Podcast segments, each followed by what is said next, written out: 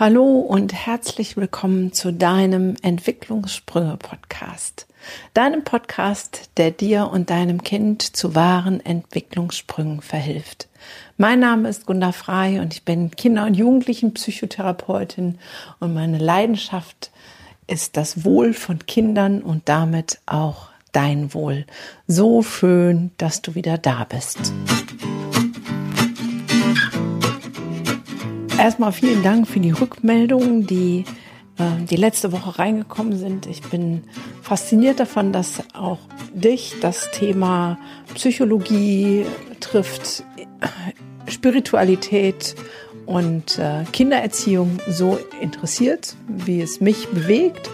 Und ähm, deswegen geht es dieser Folge nochmal ein bisschen darum, was bedeutet eigentlich Spiritualität. Und eine Rückmeldung war, ähm, Gunda, mich hat das so sehr bewegt, weil ja, du hast recht, in meinen Augen ist es auch so, die Psychologie erdet die Spiritualität. Und genau darum soll es heute gehen, nochmal ein bisschen vertiefend der Gedanke, was beinhaltet eigentlich Spiritualität und was eben für mich zumindest nicht.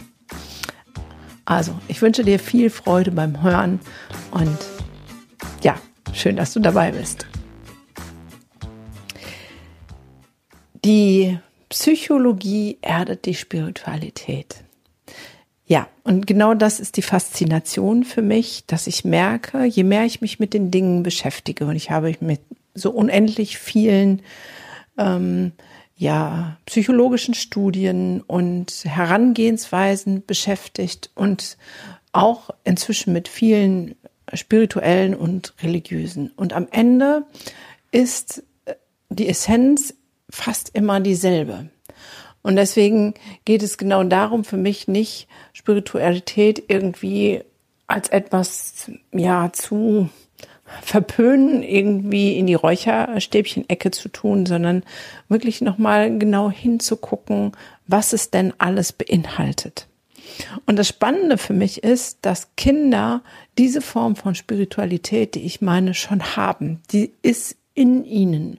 Also war sie auch irgendwann mal in uns, bis wir sie verloren haben, bis wir sie uns aberzogen haben oder uns aberzogen wurde. Was meine ich damit?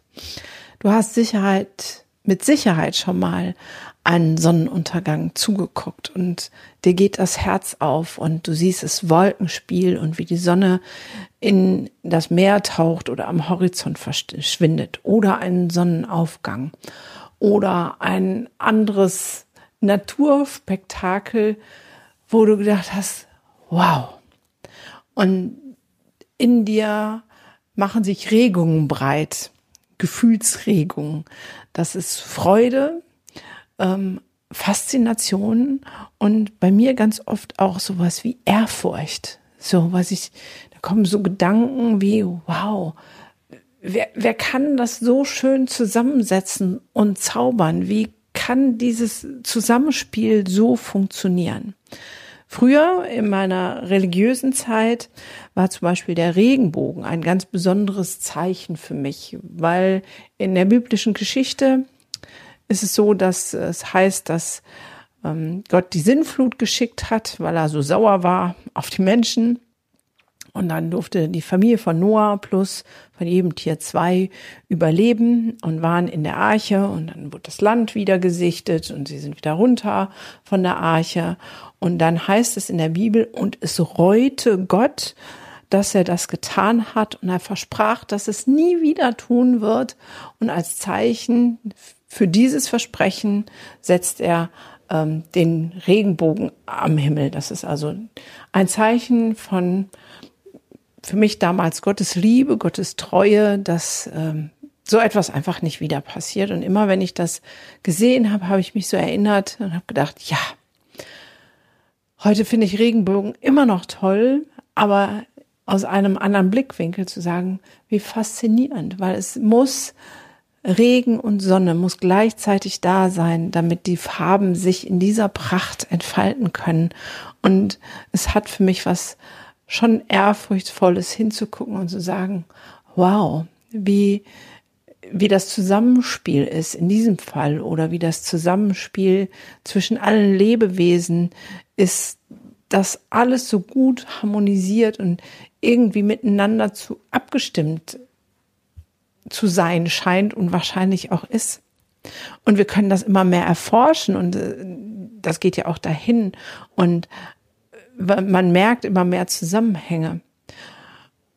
Und auch das ist für mich in dem Sinne dann Spiritualität, dieses Anerkennen, dieses Anerkennen von diesen Zusammenhängen und von der Großartigkeit all unseres Seins.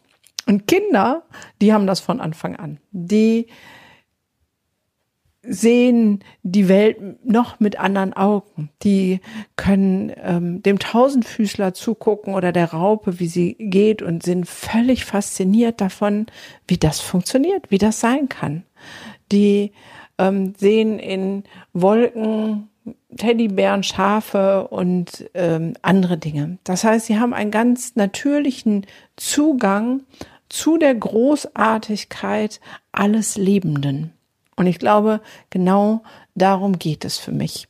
Den Zugang zur Großartigkeit alles Lebenden, das Wertschätzen, das Anerkennen, das Sehen.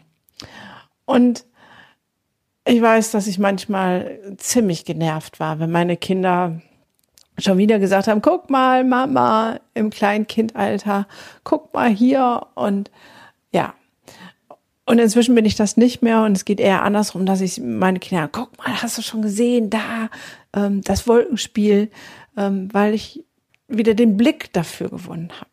Und ich glaube, ich möchte mit dieser Folge einfach dir den Blick wieder öffnen für deine Kinder,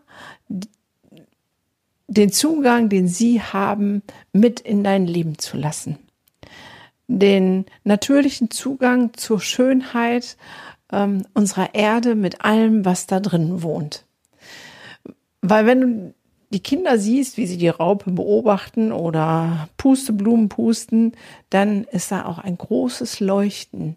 Ich glaube, dass sie sich ganz automatisch ähm, verbunden fühlen, geerdet fühlen und wissen, dass es irgendwie alles zusammengehört.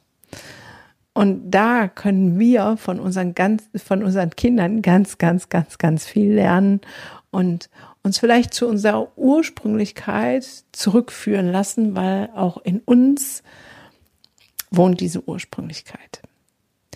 Was ist nun mit der Psychologie, die die Spiritualität erdet? Ich glaube, dass wir die Spiritu die ähm, Psychologie und die Wissenschaft, die Naturwissenschaften brauchen, damit unser Kopf das versteht, was wir fühlen. Und das ist auch gut so, dass es da Wissenschaften gibt, die das erklären, was wir ähm, fühlen. Und deswegen ist für mich diese Kombination großartig.